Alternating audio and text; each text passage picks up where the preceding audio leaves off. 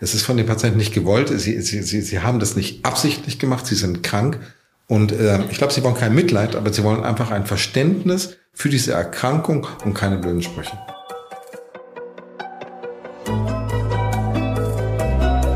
Forever Young, der Gesundheitspodcast vom Lanzerhof. Von und mit Nils Behrens. Lipödem, eine Erkrankung, die Millionen von Menschen, jede zehnte Frau in Deutschland betrifft, doch oft wird sie missverstanden oder gar nicht erkannt. Die Symptome sind weitaus tiefgreifender als bloße ästhetische Bedenken und beeinflussen das Leben der Betroffenen auf vielfältige Weise. Doch es gibt Hoffnung. Denn innovative Behandlungsmethode, darunter auch chirurgische Eingriffe, können dabei helfen, die Lebensqualität der Betroffenen zu verbessern. Wie das genau funktioniert und was jeder darüber wissen sollte, verrät mir mein heutiger Gast. Dr. Jan Nebendahl ist renommierter Facharzt für plastische und ästhetische Chirurgie, betreibt eine Boutiquepraxis in Hamburg. Er hat sich zum Ziel gesetzt, die natürliche Ausstrahlung und Persönlichkeit seiner Patienten hervorzuheben und legt dabei großen Wert auf ein harmonisches Gesamtbild. Aber sein Fachgebiet umfasst weit mehr als nur die Schönheitsfragen und deswegen sage ich herzlich willkommen, Dr. Jan Nebendahl. Hallo Nils. Lieber Jan, wir sitzen heute das erste Mal bei dir in der Praxis. Das letzte Mal, die letzten beiden Aufnahmen, die wir gemacht haben, da warst du noch beim Dermatologikum. Jetzt, äh, du bist sozusagen Startup, kann man ja, ja sagen. Ne? Ja, und es fühlt, sich, es fühlt sich unheimlich gut an. Also äh, ich fühle mich wahnsinnig pudelwohl in meiner eigenen Praxis, die jetzt seit sechs Monaten offen ist. Läuft toll, bringt Spaß. Ich bin glücklich, ja. Schön, schön. Also ich habe ja auch nie dran gezweifelt, dass die die Leute auch hinterher reisen würden, aber es sind wahrscheinlich auch viele neue, die jetzt auch äh, dann zu dir gekommen sind ähm, und vielleicht jetzt auch in Zukunft zum Thema Lipödem. Ja, gerne, gerne. Es ist ein, ein wichtiges und auch ein sehr spannendes Thema, auch als Arzt ein spannendes Thema. Ja. Versuch doch einfach mal mit einfachen Worten zu erklären, was denn das Lipodem eigentlich ist. Ja, man kann es leider nie. Ich finde diese Frage total richtig und sie, sie ist absolut berechtigt. Man kann es aber nicht mit einfachen Worten beschreiben, weil es ein Krankheitsbild ist, was ganz viel umfasst. Es betrifft in der Regel Frauen. Es sind Frauen, die zunehmen, häufig in bestimmten Lebenssituationen in der Pubertät, nach einer Schwangerschaft, äh, im Älterwerden, die ungewollt zunehmen ist eine unheimlich schwierige Trennung zum klassischen Dicksein. Früher hat man die Patienten, die ein Lipödem haben, einfach als dick ähm, abgestempelt und wollte ihnen dann nicht weiterhelfen, indem man gesagt hat, du musst abnehmen, isst mal weniger, mach mehr Sport. Und genau das ist das Missverständnis dieser Erkrankung. Es ist ein bisschen vergleichbar, wenn du jemanden, der ähm, kleinwüchsig ist, sagst, pass mal auf, du kannst größer werden, wenn du dich besser ernährst äh, und mehr schläfst oder so. Es ist ein großes Missverständnis, diesen Leuten zu sagen, dass sie eine Schuld hätten an der Erkrankung, denn sie haben daran keine Schuld.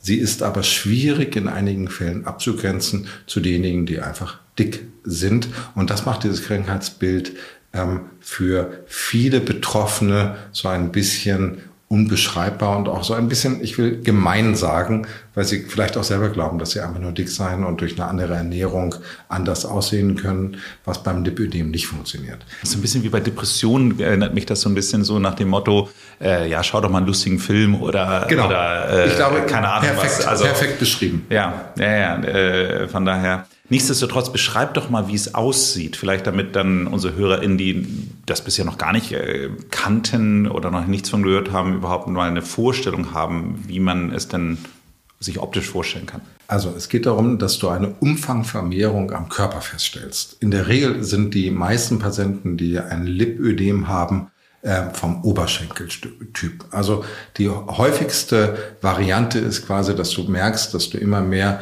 im Hüft- und Oberschenkelbereich in die Breite gehst. Mhm. Ähm, dann stellen diese Patienten fest, dass ihr Gewebe eine ganz bestimmte Struktur hat, dass es sich von dem Gewebe an anderen Körperstellen unterscheidet. Man kann zum Beispiel da hineindrücken, wenn wir jetzt am Beispiel des Oberschenkels bleiben, du kannst so eine Delle in den Oberschenkel hineindrücken und die geht nicht weg, die bleibt stehen. Und zwei Tage später merkst du, da wo du gedrückt hast, hast du plötzlich einen blauen Fleck.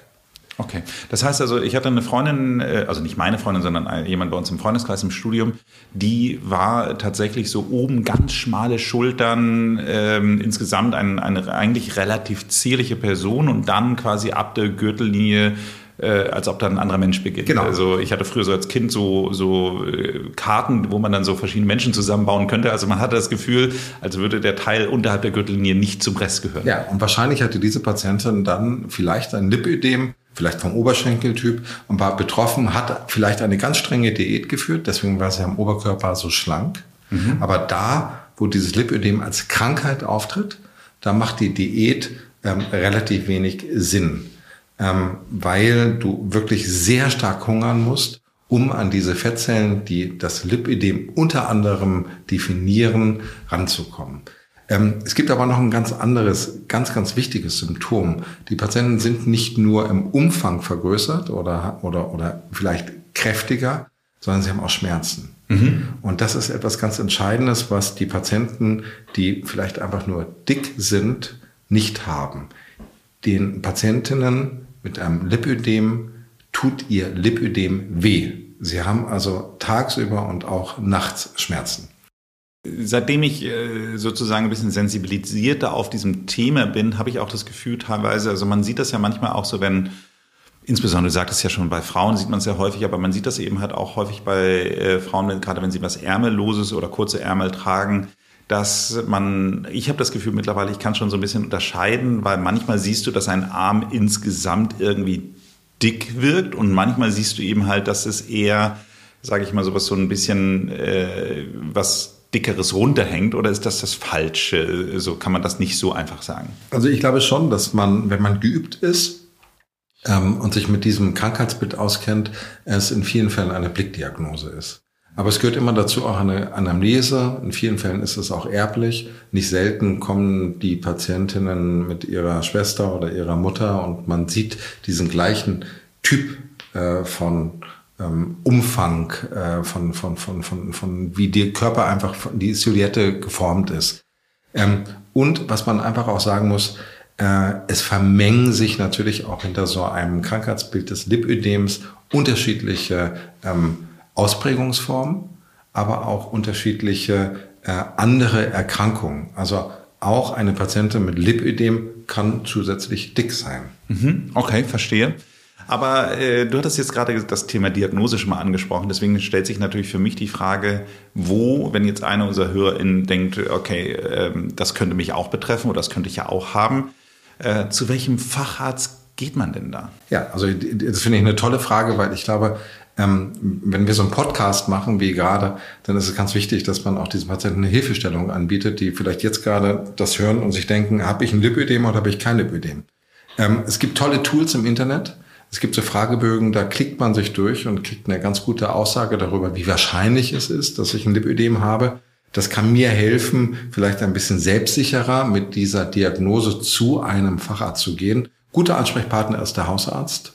Okay. Ähm, gute, Haus, äh, gute Ansprechpartner sind aber auch beispielsweise Gefäßchirurgen oder Phlebologen, die sich einfach den Zustand der Venen anschauen und in diesem Ultraschall, um die Venen darzustellen, auch häufig schon sehen, ob das Gewebe, was am Oberschenkel oder am Unterschenkel oder an den Oberarmen vermehrt ist, ob das ganz normal aussieht oder ob man im Ultraschall bestimmte klassische Zeichen des Lipödems sehen kann. Also Hausarzt ist ein guter Ansprechpartner, Gefäßchirurgen, Phlebologen, aber auch plastische Chirurgen oder Dermatologen sind sehr gute Ansprechpartner, wenn es darum geht, was habe ich eigentlich? Hm. Es gibt ja verschiedene Stadien des Lipödems, habe ich gelernt. So, also ich glaube, es sind, wie viele sind es? Eins, zwei, drei? Vier. Vier. Vier Stadien. Kein, kein, kein Treffer dabei. Das äh, spricht für meine gute Vorbereitung, aber nichtsdestotrotz. Okay. Ähm, wie kann man diese verschiedenen Stadien beschreiben und wie wirken sie sich auf die Betroffenen aus? Also im Stadium 1 muss man sagen, unterscheidet man von dem in Anführungsstrichen gesunden sehr, sehr wenig. Ähm, vielleicht sind das Patienten, die ein bisschen mehr Schmerzen haben im Bereich ihres Fettgewebes oder ihres, ihres Gewebes, des Unterhautgewebes. Im Stadium 2 sieht man schon so eine bestimmte Formung des Körpers ähm, vielleicht sieht man weniger die, die, die Taillierung im Kniebereich, sondern man hat schon langsam das Gefühl, dass so der Oberschenkel mit dem Unterschenkel in einer, in einer Bewegung, in einem Guss durchläuft. Ähm, ab Stadium 3 ist es eindeutig ähm, wirklich nicht nicht abstreitbar mehr. Und das, das ist gut so, dass man äh, quasi sagen kann, ab dem Stadium drei gibt es von der Blickdiagnose her eine sichere Möglichkeit, dem Patienten zu sagen, du hast ein Lipödem.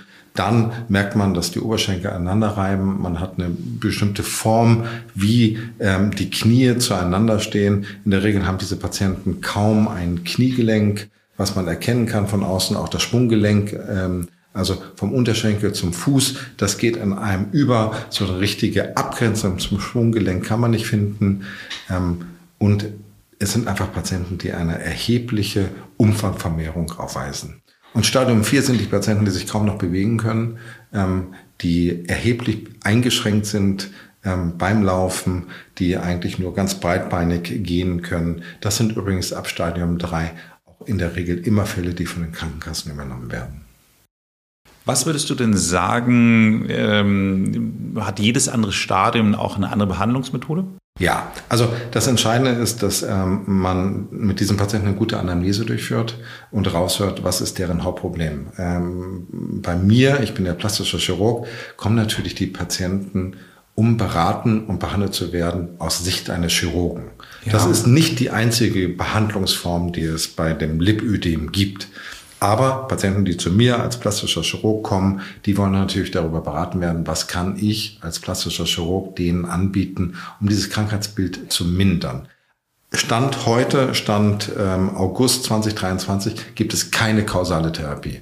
Du kannst keine Tablette nehmen, du kannst dir keine Infusion legen lassen, ähm, du kannst nicht irgendwie ein, ein Röntgen bekommen und deine Erkrankung ist weg, sondern es geht einfach nur heutzutage darum, die Symptome, die Beschwerden zu mindern. Und die Beschwerden sind Schmerzen, sind aber auch, dass du bestimmte Kleidungsstücke nicht tragen kannst. Das sind Patienten, die sagen, ich kaufe eine Jeans, normalerweise ist meine äh, Größe 42, die geht genau bis 5 Zentimeter über dem Knie, ab dann kann ich sie nicht mehr hochziehen. Mhm. Okay. Verstehe. Dann kommen wir doch mal ruhig zu deinem Fachgebiet der, des chirurgischen Eingriffs. So, macht das ab Stadium 1 oder, oder, oder äh, Stufe 1, wie auch immer, schon Sinn? Nein. Also Studium, äh, Stufe 1 ist etwas, was du in der Regel nicht chirurgisch behandelst. Hier würde man den Patienten empfehlen, in eine Ernährungsberatung zu gehen. Wir wissen, dass eine besonders fleischhaltige Ernährung, besonders scheint das Schweinefleisch hier eine Rolle zu spielen, einen schlechten Einfluss auf den Verlauf der Erkrankung haben kann. Vermutet werden bestimmte Hormone, die wir über die Nahrung aufnehmen, die dann eine Wechselwirkung mit den körpereigenen Hormonen produzieren und damit vielleicht den Krankheitsverlauf negativ beeinflussen. Ähm, der zweite Schritt ist, dass die Patienten eine Kompressionskleidung tragen. Die muss man nicht konsequent und immer tragen. Da gibt es diese Regel ähm, beim Laufen und Liegen ähm, brauchen wir diese Kompression nicht zwingend, aber besonders wenn ich stehe. Ähm, also wenn ich beispielsweise einen Job habe, wo ich zehn Stunden am Tag stehe, ich bin Verkäuferin äh, in einem Geschäft und, und, und kann mich eigentlich während meiner Arbeitszeit gar nicht hinsetzen. Das sind Patienten, die man empfehlen würde, eine Kompressionskleidung zumindest während der Arbeitszeit äh, zu tragen. Dann gibt es äh, bestimmte Möglichkeiten, auch diesen Krankheitsverlauf positiv zu beeinflussen durch Sport. Ähm, auch hier sind bestimmte Sportarten besonders gut. Radfahren, Schwimmen ist super.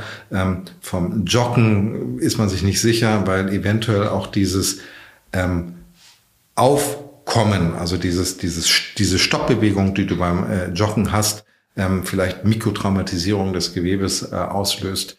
Ähm, das ist ein bisschen strittig. Ähm, ich persönlich glaube, diese Patienten sind vielleicht ein bisschen besser ähm, beraten, wenn sie schnelles Gehen statt Joggen durchführen, um das Gewebe einfach nicht zu verletzen. Aber ähm, wahrscheinlich ist das auch sehr akademisch. Ja, ich habe tatsächlich in dem Buch Venus Wen, das war ja auch ein Gast, den wir hier mal hatten, hatte ich auch gelesen, dass tatsächlich unter Wasser der Druck schon reicht, um tatsächlich diese Kompression so ein Stück weit mit auszulösen. Das heißt, also, wenn jemand viel Aquagymnastik, solche Sachen macht, dass das eben halt auch schon dabei hilft, dass es zumindest dann nicht, äh, nicht unbedingt reduziert, aber es auffällt. Genau. Sag ich mal so. Also das fand ich eine ganz interessante Geschichte. Kommen wir doch aber jetzt mal zum chirurgischen Eingriff. Genau.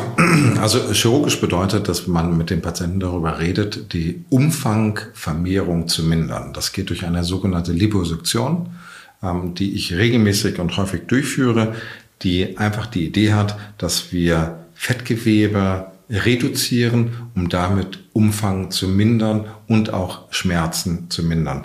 Und das Gewebe, was abgesaugt ist, was entfernt wurde, macht in dem Bereich, wo behandelt worden ist, deutlich weniger Schmerzen, deutlich weniger Beschwerden. Es ist aber in der Regel kein ästhetischer Eingriff. Die Patienten haben da dadurch jetzt nicht ein, ein, ein Modelbein oder sind, sind deutlich attraktiver sondern es geht einfach darum, dass sie sich normal bewegen können, normale Kleidung anziehen können und weniger Schmerzen haben.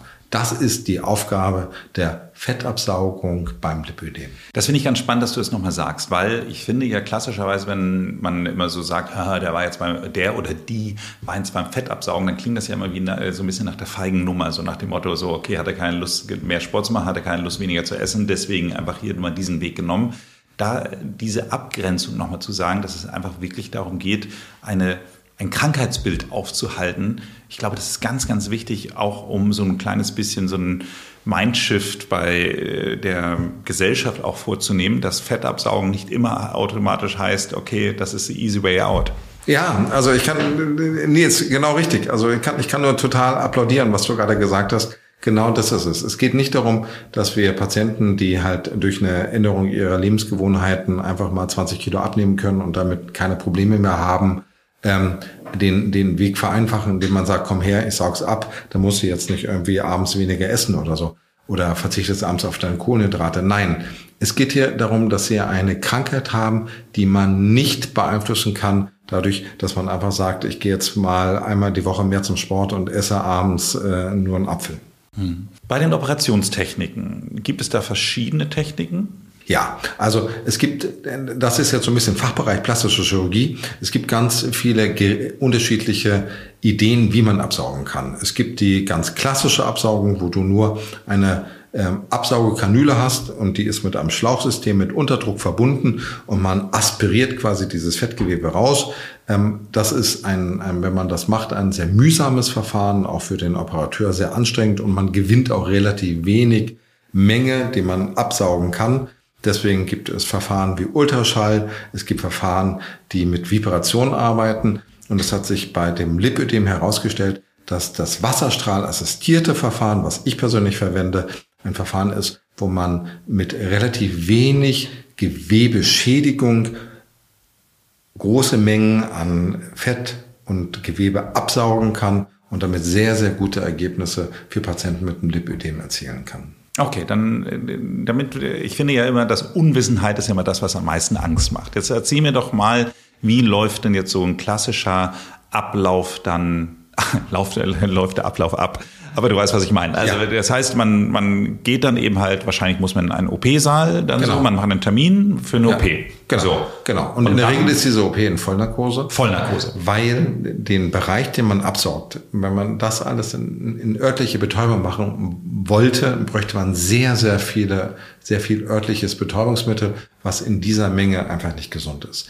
Deswegen ist das wesentlich bessere Verfahren, dass man das in Vollnarkose macht hier kann auch der Chirurg viel exakter arbeiten. Hier kann er, kann er genauer arbeiten, weil der Patient sich vielleicht nicht bewegt oder nicht gesagt, äh, es tut ihm an der Stelle noch weh und du musst einseitig was nachspritzen, so dass du vielleicht auch dein Ergebnis dadurch ein bisschen veränderst, weil du auf der einen Seite mehr örtliches Betäubungsmittel hast als auf der anderen. Also idealerweise ist es so, du gehst zu einem Facharzt für plastische Chirurgie, du erhältst ein Beratungsgespräch, dann bekommst du Informationen und Unterlagen, einen Aufklärungsbogen. In der Regel, und das ist bei mir verpflichtend, musst du ein zweites Mal kommen, nachdem du all diese Unterlagen durchgelesen hast. Beim zweiten Mal macht man Fotos, man vermisst das Gewebe, man spricht über die Erwartungen, ganz, ganz wichtig. Ähm, viele Patienten glauben, sie müssten nur genug Geld auf den Tisch legen und bekommen dafür die schönsten Beine der Welt. Das geht leider nicht, besonders nicht bei Patienten mit einem Lipödem, sondern hier geht es wirklich nur darum, Beschwerden zu bessern ähm, wenn man sich dann dazu entschieden hat, eine OP zu bekommen, dann geht man in der Regel in ein OP-Zentrum und erhält dort unter Vollnarkose die Absaugung bei mir mit dem Wasserstrahlassistierten Verfahren. So, und jetzt nehmen wir mal einen klassischen Oberschenkel. Wir reden jetzt mal nur über den Oberschenkel. Okay. Gehe, mache ich dann ein Loch in den Oberschenkel und dann sauge ich alles raus oder wie funktioniert das? Nein, das, das kann man machen, aber ich glaube nicht, dass man damit exakt arbeitet, weil das moderne, die moderne Fettabsaugung, die ist dreidimensional. Du willst also in unterschiedlichen Gewebeebenen gleichmäßig das Gewebe, das Fettgewebe absaugen. Und dazu brauche ich mindestens vier, eher sechs kleine Inzisionen, damit ich wirklich ein gleichmäßiges, harmonisches Ergebnis erziele. Okay. Sind dann, sind, habe ich dann am Ende sechs Narben im Oberschenkel? Ja, das hast du, aber diese Narben sind äh, relativ unauffällig. Sie heilen in der Regel gut ab. Eine Narbe wird immer dann hässlich, wenn Spannung auf dem Gewebe ist. Und bei der äh, Fettabsaugung ist es so, dass ich Umfang vermindere. Das heißt, ich reduziere auch die Spannung, die auf der Haut ist. Und die Narben werden gut. Und ich erinnere ganz wirklich keine Patientin, die wegen diesen kleinen Stichinzisionen und der verbliebenen Narbe geschimpft hat. Gut. Was würdest du sagen, sind sonst noch weitere Risiken und kann man die gegebenenfalls auch minimieren? Ja, also Risiken sind auf alle Fälle da. Ähm, es beginnt mit den ganz klassischen OP-Risiken, die jeder Patient hat. Es kann zu einer Nachblutung kommen mit Blutergüssen. Es kann zu einer Infektion kommen. Gott sei Dank wahnsinnig selten. Ähm, es etwas häufiger sind die Asymmetrien. Das ist fast immer der Fall, dass die Beine nicht ganz gleich sind. Wenn wir wieder bei dem Beispiel der Oberschenkel bleiben, wenn man dann ähm, drei Monate oder sechs Monate nach der Operation die Oberschenkel ganz genau vergleicht, wird man schon Unterschiede sehen. Das liegt daran, dass ich vielleicht auf dem einen Bein mehr stehe, mich mit dem einen Bein mehr bewege, auf der einen Seite mehr schlafe, aber sicher auch, dass der Chirurg es nicht schafft, 100 Prozent gleich beide Beine zu behandeln. Mhm. Wenn ich jetzt mal die Menge an Fett sehe, die abgesaugt wird jetzt im Verhältnis zum Körpergewicht, also wir reden da wahrscheinlich über, gerade bei Oberschenkel wahrscheinlich über einen Liter, äh, nehme ich mal an. Ähm, gibt es da irgendwie eine Art von Maximum, ein Verhältnis, dass man sagt, okay, also wenn ich jetzt, sage ich jetzt mal, einfach mal äh, 70 Kilo wiege, dann kann ich auch nur 7 Liter abliefern. Genau. Ab, oder, oder, du, du, hast die Formel perfekt beschrieben. Man sollte nicht mehr als 10 Prozent des Körpergewichtes absaugen. Idealerweise bleibt man ein bisschen weiter unten, um den Patienten einfach nicht zu gefährden. Nicht, dass dieser Patient über längere Zeit Kreislaufprobleme bekommt oder im schlimmsten Fall vielleicht sogar eine Embolie. Und äh, es gibt ja den Fall, dass, dass gerade mit äh, Personen, die schon in einem höheren Stadien sind, dass man dann es an den Oberschenkeln hat, an den Unterschenkeln, an den Armen, Oberarme, Unterarme, you name it. Ähm, gibt es die Möglichkeit, quasi alle Areale auf einmal zu machen? Ja, könnte man machen, ähm, ist komplex, ist schwierig, ist schwierig, weil man dann am ganzen Körper eine Kompressionskleidung tragen muss, ist äh, komplex, weil man ja diese zehn Prozent des Körpergewichtes nicht überschreiten sollte. Und dann kann man ja in jedem Bereich nur ein bisschen absaugen. Ähm, aber es gibt immer wieder äh, Patienten, wo man sich auf zwei, drei Körperregionen einigt und sagt, pass mal auf, wir machen Oberschenkel, wir machen vielleicht bestimmte Anteile am Rücken und wir gehen an deine Oberschenkel ähm, oder Oberarme oder Unterschenkel. Das muss man aber schauen, wo ist der Leidensdruck, wo sind die Schmerzen am stärksten und was wünscht wirklich der Patient. Ich persönlich bin großer Fan, nicht zu viele Regionen auf einmal zu machen, sondern lieber eine Region gescheit und nach einem zeitlichen Intervall von drei bis sechs Monaten die nächste Region. Ich hatte das jetzt gesehen, auch etwas, was in so verschiedenen Foren in meiner Vorbereitung hatte ich das gelesen, diskutiert wird, ist das sogenannte Übersaugen. Wie kann ich mir das denn vorstellen? Ja, das bedeutet, dass ich eine, ein, ein, ein Bereich, zum Beispiel den Oberschenkel, so leer sauge, dass so gut wie überhaupt kein Unterhautfettgewebe mehr verbleibt. Ähm, ich persönlich finde das überhaupt nicht attraktiv. Ähm, die, die, die, die Haut ist dann immer wellig und unruhig. Ähm, es ist wahnsinnig schwierig zu korrigieren, weil du kein, nur mit ganz großem Aufwand neues Fett dorthin bringen kannst. Und das ist ja ein totaler Widerspruch. Äh, in Sitzung eins nehme ich das Fett raus und wenn ich dann unzufrieden bin, suche ich an einer anderen Körperstelle Fett, um es dann äh, in den ab, zu sehr abgesaugten Bereich zu transplantieren. Ähm, leider ist es aber so, dass einige Patienten davon träumen, weil man muss es so verstehen, die leiden seit vielen Jahren darunter, dass sie zu viel Fett haben, dass sie in dem Bereich zu dick sind. Und natürlich ist dann vielleicht eine gewisse Antwort, die man vielleicht ja auch nachvollziehen kann, nimm alles weg. Ich will, ich will, dass es alles weg ist. Das ist aber falsch. Es sollte zum Gesamtbild des Körpers passen. Ähm, und ich glaube, es ist tausendmal einfacher zu korrigieren, wenn man etwas zu wenig abgesaugt hat, als wenn man zu viel, den Bereich zu leer gesaugt hat. Ist es denn so, dass man sagen kann, dass diese Fettzellen, die sich da eingelagert haben, in irgendeiner Weise krankhaft sind? Ja, da, also das ist eine gute Frage, wo die, wo, wo sehr viel geforscht wird äh, zurzeit.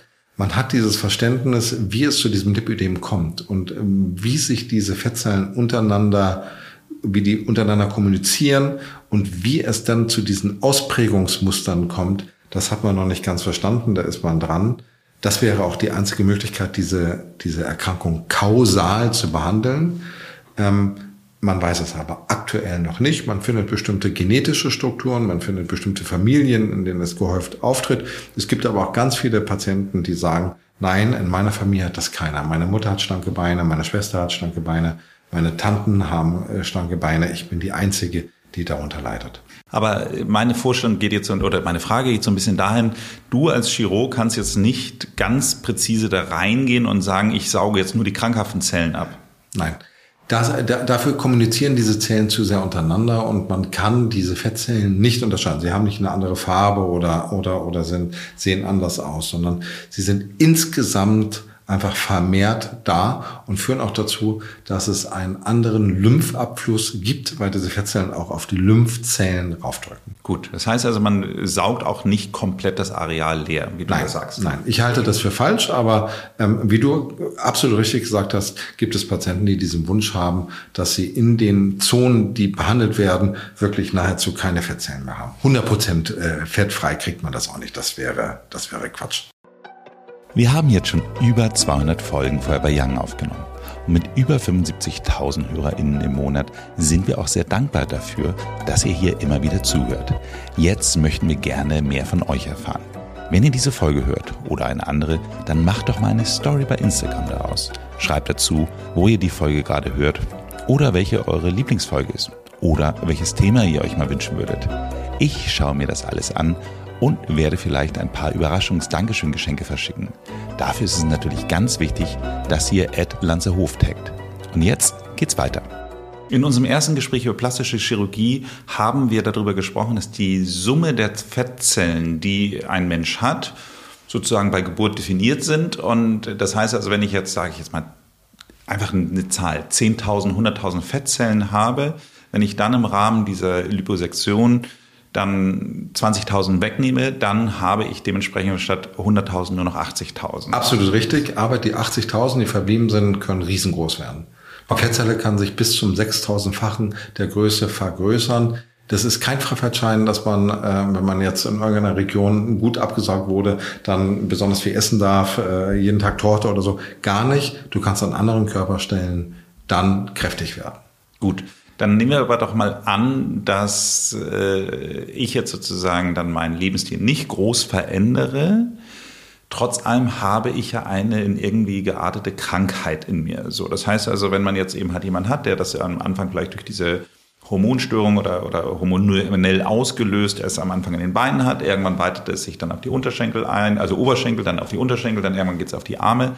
Das heißt aber, wenn ich jetzt, nehmen wir mal an, dann die Liposektion an den Armen und den Beinen durchgeführt habe, kann es dann sein, dass entweder das restverbleibende Fett sich wieder krankhaft entwickelt oder aber, sage ich jetzt mal, es dann am Bauch dann weitergeht?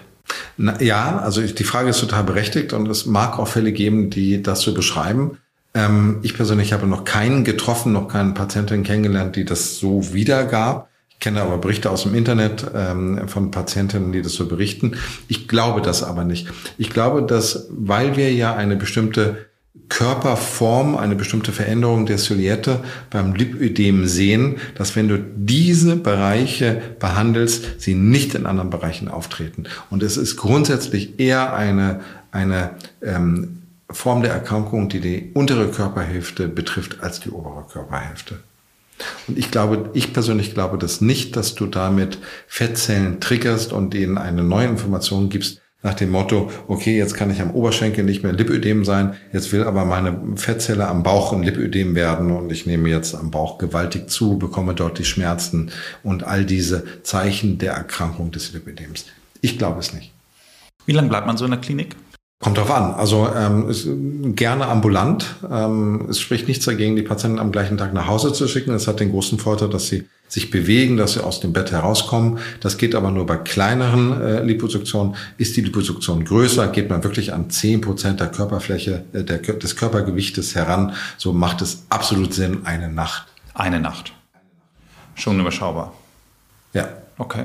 Wie sieht denn dann die Nachsorge so aus? Weil ich habe mal, ähm, es gibt hier in Hamburg so eine, eine Influencerin, die, die da sehr offen drüber gesprochen hat und alles und die hat dann wirklich so Horrorbilder gezeigt, so mit äh, ihrem Lagen, die sie voll geblutet hat und ich weiß nicht was. Also äh, muss das so aussehen? Nein. Also ähm, es hängt natürlich immer auch davon ab, welches Verfahren, das hatten wir ja vorhin schon besprochen, wählt man beispielsweise dieses Wasserstrahlassistierte Verfahren, so habe ich sehr wenig umgebende Verletzungen ähm, und es läuft sehr, sehr wenig Flüssigkeit nach. Das heißt, mit diesem wasserstrahlassistierten Verfahren sehe ich das eigentlich nie, wenn ich am nächsten Morgen zur Visite komme, dass jetzt das ganze Laken voll mit Wundwasser ist und noch ein bisschen dieser äh, Lösung, die man in das Gewebe einbringt, um die Fettzellen leichter rauszubekommen, Tumeszenz genannt, ähm, irgendwie das Bett nass machen.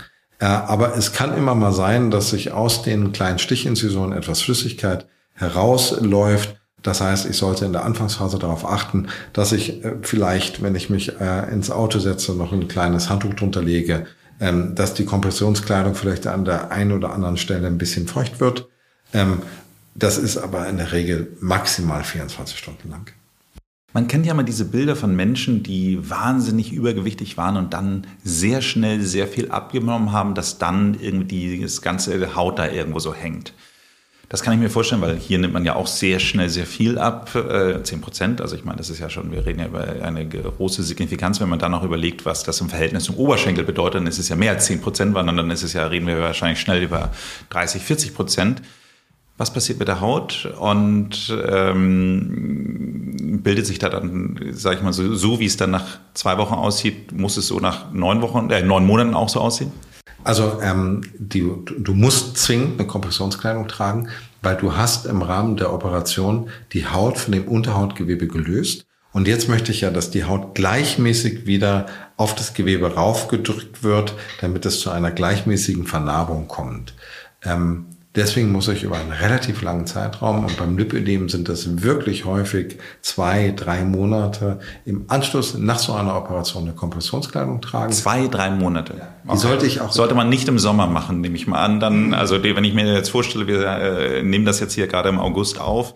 Wenn ich mir dann, gut, der Sommer in Hamburg ist, äh, zu dem werde ich jetzt nichts sagen. Aber nichtsdestotrotz, wenn ich mir so vorstelle, wir hatten ja schon ein paar sehr heiße Tage, dann kann ich mir vorstellen, ist diese Kompressionskleidung wahrscheinlich nicht ideal. Ja, aber was du nicht vergessen darfst, du solltest beim Lipödem auch vorher schon die Kompressionskleidung tragen, einmal damit du dich dran gewöhnst. Zum anderen hat die Kompressionskleidung auch einen positiven Einfluss auf das operative Ergebnis.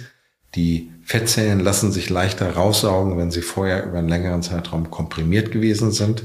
Das heißt, es ist eigentlich eine Erkrankung, die deren nach, Vor- und Weiter- und Nachbehandlung so lange dauert, dass es so einen richtigen, idealen Zeitpunkt nicht gibt. Aber ich bin voll bei dir, Juli und August sind sicherlich nicht die allerbesten Monate für eine Fettabsaugung. Aber das ist ein interessanter Punkt, den du da ansprichst, weil ich stelle mir jetzt gerade mal ganz naiv vor, dass wenn ich mir jetzt eben halt wirklich so, ich habe mir die Bilder angeschaut, wenn ich mir jetzt so jemanden in, in Stadium 3 vorstelle, dass die Kompressionskleidung, die man in Stadium 3 trägt, äh, wahrscheinlich eine ganz andere Größenordnung hat als die, die man nach der OP trägt. Ja, wobei die elastisch sind. Also man muss sagen, die Kompressionskleidung hat einen riesen, riesen, nahezu eine Evolution durchlebt durch die Sportler. Dadurch, dass die Sportler angefangen haben, auch Kompression zu tragen, gibt es plötzlich einen großen Markt für Kompressionskleidung und ähm, die ist echt super geworden. Also wenn du dir eine Kompressionshose von vor 20 Jahren anschaust und, und eine heutige, also ist wirklich super. Ähm, und man muss auch, früher gab es immer diesen Typ 1, Typ 2 der Kompression und so weiter. Nein, es muss eine Kompressionskleidung sein, die ich trage. Und zwar, die ich gut tragen kann. Es bringt nichts, eine Kompressionskleidung im Schrank zu haben, die ich nach zwei Stunden ausziehen muss, ähm, weil es mir wehtut, weil mir das Bein abstirbt, weil ich Kribbel, äh, Parästhesien äh, an den großen Zeh oder so bekomme sondern ich muss wirklich in der Lage sein, diese Kleidung 24 Stunden zu tragen. Ich muss sie waschen können, sie muss schnell trocknen und sie muss mich einfach nicht, nicht, nicht stören in meinem Alltag. Und das geht mit einer modernen, guten Kompressionskleidung. Die sind auch gar nicht mehr so teuer. Ähm, und selbst diese großen Internetanbieter ähm, haben tolle Kompressionskleidung im Angebot. Und wenn ich jetzt äh, wirklich eine große Fettabsaugung habe, ja, kann es sein, dass die ausge, dass die einfach zu groß ist. Dann muss ich neue kaufen und eine Nummer kleiner wählen. Es trotzdem nochmal anzusprechen, ist ein äh, Lipödem oder ein Liposektionspatient bei dir zwingend auch jemand, der dann irgendwann nochmal zur Hautstraffung kommen muss? Nein, ganz, also das ist auch eine ganz tolle Frage, weil äh, in der Regel passt, also das ist ein bisschen wie, wie, wie, der, wie der Schwangerschaftsbauch. Der kommt neun Monate, geht neun Monate. Äh, bei der Liposuktion habe ich nicht irgendwie neun Monate, wo das quasi abgesaugt wird, sondern vielleicht zwei, drei Stunden und dann ist es weg. Aber wenn ich nur Geduld habe. Dann geht es auch nur zwei, drei Stunden. Genau, wenn, wenn, wenn ich wirklich sechs Monate Geduld habe, dann ähm, erlebe ich ganz viele Patienten, die fest nach zwei Wochen der Meinung waren, sie bräuchten eine Straffung, plötzlich sagen, nein, ich bin zufrieden damit. Zumal die Straffung im Oberschenkelbereich relativ undankbar ist. Also die Narben sind, sind, sind schwierig. Es ist eine Operation, wo du eine lange Ausfallzeit hast. Ähm, durch eine gute Fettabsaugung, eine gute Kompressionskleidung brauchen die allermeisten Patienten keine Straffung in der Folge. Und du würdest sagen, wenn man jetzt wirklich sagt, okay, ich möchte dann doch nochmal eine Straffung machen, dann sollte man zumindest mal sechs bis neun Monate warten. Besser sogar ein Jahr. Ein Jahr. Nach einem Jahr dann sagen, okay, jetzt gibst du auf, die Haut genau. wird nicht mehr zurückkommen. Okay. Sehr gut. Dann äh, gibt es noch was mehr. Ich glaube, ich habe da was irgendwie von Lymphdrainage oder irgendwie sowas gesehen. Ganz wichtig. Also auch etwas, was man in den letzten Jahren gelernt hat. Es gibt ja so, wie du sagtest, äh, was ist neu bei der, bei, bei der Behandlung des Lipödems? Also neu ist sicherlich, dass die chirurgischen Verfahren besser geworden sind, weil die Techniken besser beschrieben sind, aber auch die Geräte leistungsfähiger sind und gezielter auf das Gewebe äh, sich richten lassen. Aber was in, in, in meinem Handling sich, ich bin ja seit 20 Jahren in der plastischen Chirurgie, ähm, was sich geändert hat, ist, dass die Patienten vorher die Kompressionskleidung tragen, dass die Patienten im Anschluss nach so einer äh, Absaugung relativ zügig zu Physiotherapeuten oder, oder auf Lymphdrainage spezialisierten Therapeuten gehen und sich schon am dritten, vierten, fünften Tag nach einer solchen Operation äh, unterstützen lassen. Und damit erziele ich noch viel bessere Ergebnisse. Die Patienten haben noch weniger Schmerzen. Der Verlauf ist, ist, ist günstiger und die Patienten sind einfach glücklicher. Und das ist ja auch ein ganz wichtiger Teil dieser chirurgischen äh, Therapie, dass ich obwohl ich das Krankheitsbild nicht, nicht, nicht, nicht, nicht kausal verändern kann, sondern nur Symptome verbessere, ich brauche ja am Ende einen Patient, der einfach sagt, das hat mir geholfen, das war richtig, das war gut, dass ich das gemacht habe. Und da unterstützt gerade diese, die, die Lymphdrainagetherapeuten, die, die unterstützen gewaltig äh, den Chirurgen. Ganz wichtig. Hier reden jetzt ja schon sehr lange zwei Männer über etwas, was in erster Linie Frauen aushalten müssen. So, und äh, jeder kennt das Thema Männerschnupfen, also wie sehr Männer ja dann auch leiden äh, unter, ich sag mal, Banalitäten. Frauen sind ja insgesamt, äh, haben zumindest den Ruf, dass sie, was so Schmerzen betrifft und alles, äh, etwas belastbarer sind. Nichtsdestotrotz, mich würde mal interessieren, wenn du es, ohne es wahrscheinlich selbst erlebt zu haben, aber es mal einschätzen müsstest, aufgrund dessen, was du mit den deinen Patienten für Erfahrungen gemacht hast, würdest du jetzt sagen, ähm, der Wundschmerz oder der Nachbehandlungsschmerz oder sonst was würdest du schon als so ein bisschen die Frage wie beim Asiaten. Möchten Sie es leicht scharf, mittelscharf oder sehr scharf? Würdest du sagen, der Wundschmerz oder die Schmerzen danach sind leicht, mittel, schon extrem? Und wenn, wie lange hält sich das? Also, ähm, finde find ich super die Frage. Äh, viele Patienten kommen zu mir, weil sie Schmerzen haben. Und wenn du sie absaugst, sagen sie plötzlich, dieser Schmerz, den ich vorher hatte, der ist besser. Das ist aber nicht kurzfristig. Kurzfristig, direkt am ersten oder zweiten Tag nach dem Eingriff, sind schon Schmerzen, besonders bei Berührung in den behandelten Arealen da. Wir haben ja als, als Ärzte haben wir immer diese Schmerzskala, null keine Schmerzen, zehn ganz schlimme Schmerzen und da hört man schon mal eine vier oder eine fünf. Ähm, aber das sind nur die ersten Tage und das ist auch mit den äh, modernen Schmerzmitteln gut einstellbar. Und spätestens äh, nach zwei, drei Wochen sagen die Patienten, ich habe überhaupt keine Schmerzen mehr. Ganz im Gegenteil, meine Schmerzen sind viel besser im Vergleich zu vorher. Was würdest du empfehlen, können Angehörige und Freunde von Patienten mit Lipödem machen, um sie am besten zu unterstützen? Also ich glaube, das Entscheidende ist, dass man aufhört, denen zu sagen, du bist dick und denen diese klassischen Sprüche gegenüber macht, äh, ja, iss mal weniger, äh, äh, beweg dich mehr, mach mal einfach mehr Sport, dann kriegst du auch dünnere Beine. Das ist falsch. Es ist eine Erkrankung, die nicht äh, vom Patienten durch, durch äh, eine komplett andere Lebensform massiv verändert werden kann. Man muss Verständnis dafür haben, dass es eine Störung ist, eine Störung der Funktion des Gewebes, dass diese Patienten Schmerzen haben, dass diese Patienten.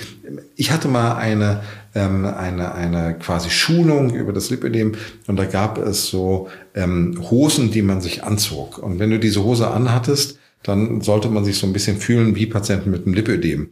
Und das war wirklich spannend, weil du konntest dich schlecht bücken, ähm, du konntest dich schlecht auf den Stuhl setzen, du musstest deine Beine ständig auseinanderhalten. Und das ist das, was, glaube ich, Außenstehende einfach verstehen müssen. Es ist von den Patienten nicht gewollt, sie, sie, sie, sie haben das nicht absichtlich gemacht, sie sind krank. Und äh, ich glaube, sie wollen kein Mitleid, aber sie wollen einfach ein Verständnis für diese Erkrankung und keine blöden Sprüche. Wer will schon blöde Sprüche? Was würdest du sagen, zum Thema Krankenversicherung hattest du schon mal kurz angesprochen, dass ab Stufe 3 die Krankenversicherung, wir reden jetzt über wahrscheinlich die auch gesetzliche, ja. private und gesetzliche zahlen ab Stufe 3. Wahrscheinlich ähm, genau. zahlen auch die private nicht ab Stufe 2. Nein, also ab Stufe 2 wird es das, glaube ich, auch nicht geben, weil auch die Abgrenzung zum etwas dick sein dort schwierig ist. Und die Krankenkassen wollen natürlich aufpassen, dass jetzt nicht jeder, der, der, der sich ein bisschen dick fühlt, äh, sagt, ich hätte ein Lipödem und dadurch kostenlos eine Liposuktion bekommt. Also nicht kostenlos, aber von der Krankenkasse äh, die Kostenzusage dafür erhält. Ähm, deswegen ist es so, dass ab Stadium 3 nach Prüfung ähm, Wer macht das, die Prüfung? Naja, also du stellst einen Antrag bei deiner Krankenkasse, ähm, wenn du... Ach, die Prüfung durch die Krankenkasse, aber wer, wer äh, sagt jetzt sozusagen... Deine Ärzte. Also du gehst zu deinem Hausarzt, du gehst zu deinem Orthopäden, du gehst zu deinem plastischen Chirurgen oder zu deinem Dermatologen und du bittest ihn, ein, ein, eine Stellungnahme dazu zu machen. Du sammelst dann die Unterlagen. Idealerweise bekommst du von allen Ärzten, bei denen du bist, vielleicht eine Stellungnahme dazu. Das Ganze reißt du jetzt ein. Wenn du gesetzlich versichert bist, kümmert sich der medizinische Dienst der Krankenkassen darum, MDK, und prüft es. Und da ist so ein bisschen die, der, noch ein Knackpunkt, weil auch wenn wir über die Stadien reden, kann jeder ein Stadium ein bisschen anders einteilen. Es gibt unterschiedliche Tabellen, es gibt unterschiedliche Definitionen dieser Stadien, je nachdem, welche Literatur man ähm, verwendet. Und das ist immer noch ein Punkt, wo hier und da eine Absage erfolgt, weil der medizinische Dienst der Krankenkasse das Stadium anders sieht als beispielsweise der Arzt, der die fachärztliche Stellungnahme abgegeben hat. Manchmal ist es ein kleiner Kampf, manchmal muss man dann Widerspruch äh, ein errichten, muss nochmal ein Schreiben an die Krankenkasse stellen. Aber ich denke, ähm, wenn das wirklich ein fortgeschrittenes Lipödem ist, dann hat man gute Chancen, dass die Krankenkasse das übernimmt. Wir haben jetzt ja überwiegend über den plastischen oder den chirurgischen Eingriff gesprochen. So, das heißt also, wenn wir jetzt mal davon ausgehen, dass jetzt der die eine oder andere Hörerin jetzt sagt, äh, der die einige hören, na, ihr wisst, was ich meine. Also auf jeden Fall Männer wie Frauen, kann ja beides sein, äh, dann jetzt der Meinung sind, okay, ich glaube tatsächlich dieser plastische Eingriff oder der chirurgische Eingriff ist jetzt der richtige für mich. Wie finde ich den richtigen Arzt dafür? Ja, also ich glaube, die, die, die, äh, das Internet ist ein guter, guter Ansprechpartner, um ein Gefühl dazu zu bekommen. Wichtig ist aber, dass man hingeht. Das, ähm aber ich finde gerade jetzt, wir reden ja über plastische Chirurgie und da gibt es ja, da haben wir in unserem ersten Gespräch schon mal drüber gesprochen, da gibt es ja wirklich sehr viele Leute, weil der Begriff ja nicht geschützt ist. Das heißt also, ich habe ja das Gefühl, also in Hamburg gibt es ja den prominenten Fall des Zahnarztes, der dann irgendwie mal irgendwann äh, eine Nasen-OP gemacht hat, wo die Frau gestorben ist. Also das war ja wirklich sehr stark in der Presse. Das heißt also, äh, schreiben die nicht auf ihren Websites dann erstmal, wir können alles? Ja, das ist, ich glaube, das ist ein Problem der sozialen Medien. Das, das äh, früher, wenn du, wenn du eine, eine, eine Fachveröffentlichung machen wolltest, dann gab es ein Review, dann gab es äh, Fachkollegen, die deinen deinen Artikel bewertet haben, die entschieden haben, ob man den veröffentlicht oder nicht. Heutzutage kann ich ein Insta-Video machen mich als der größte, tollste, beste darstellen und es ist wahnsinnig schwierig, dem, dem zu widersprechen. Wer soll, das, wer soll dem widersprechen? Und bis das Ganze passiert wäre, ist ja dieser, dieser Beitrag, den du da bei Insta gepostet hast, auch völlig vergessen und out. Das heißt, ähm, da muss man vorsichtig sein. Aber ich glaube, dass diese Foren äh, gute Informationen liefern. Und du brauchst natürlich als Patient auch mal ein Vertrauen zu deinem Arzt. Ähm, schau ihn dir an, stell ihm die Frage, wie oft macht er diese Operation? Äh, seit wann macht er das? Was für ein Gerät verwendet er? Hat er, hat er äh, vielleicht auch Patienten, die, die gerne über ihren Verlauf berichten? Das finde ich ganz spannend. Äh, viele meiner Patientinnen mit einem Lipödem sagen, Herr Nehmdahl, wenn Sie mal eine Patientin haben, die nochmal irgendwie ein Gespräch sucht, geben Sie gerne meine Nummer weiter ich möchte gerne meine Erfahrungen teilen. Ich möchte anderen Leuten helfen, weil es war so unheimlich gut, was mir widerfahren ist. Und, und ich habe so lange damit gewartet und es hat mir, es war so schwer für mich, dieser Weg zu gehen. Und wenn ich irgendjemandem da ein bisschen helfen kann, diesen Weg leichter zu gehen, Sie dürfen liebend gern meine Telefonnummer weitergeben. Ich komme auch vorbei, ich spreche mit denen.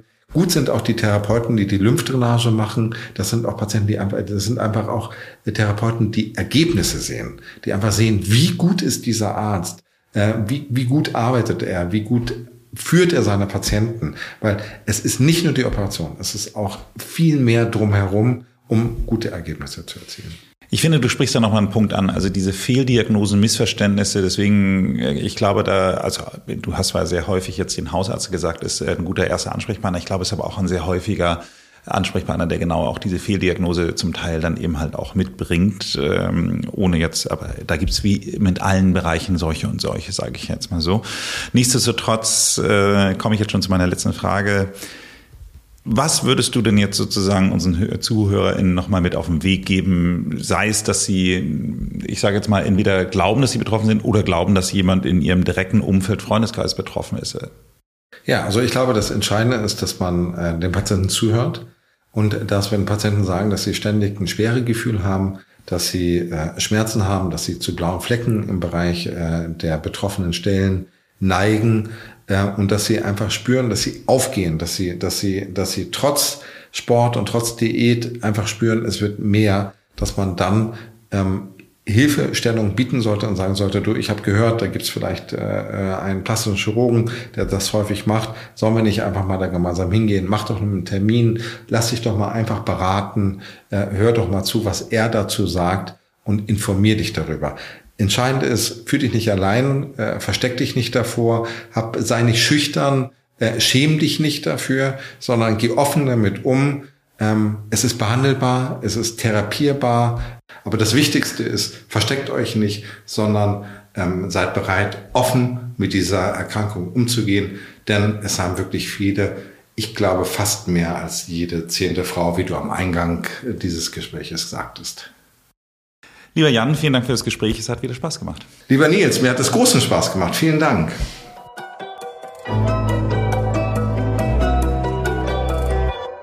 Sag mal, was würdest du denn jetzt machen, wenn eine Dame zu dir kommt, die eindeutig Stufe 1 hat? Ja, da muss man abgrenzen, hat die wirklich ein Lipödem oder ist der Wunsch, den diese Patientin hat, einfach eine aus einer Ästhetik heraus ist das Luxusmedizin, möchte sie eine Körperoptimierung vornehmen. Auch dafür stehe ich gerne zur Verfügung. Dann ist es aber keine medizinische Indikation, ähm, sondern es ist eine ästhetische Behandlung, wo auch eine Mehrwertsteuer anfällt. Aber na klar, darf gerne kommen, darf gerne beraten werden.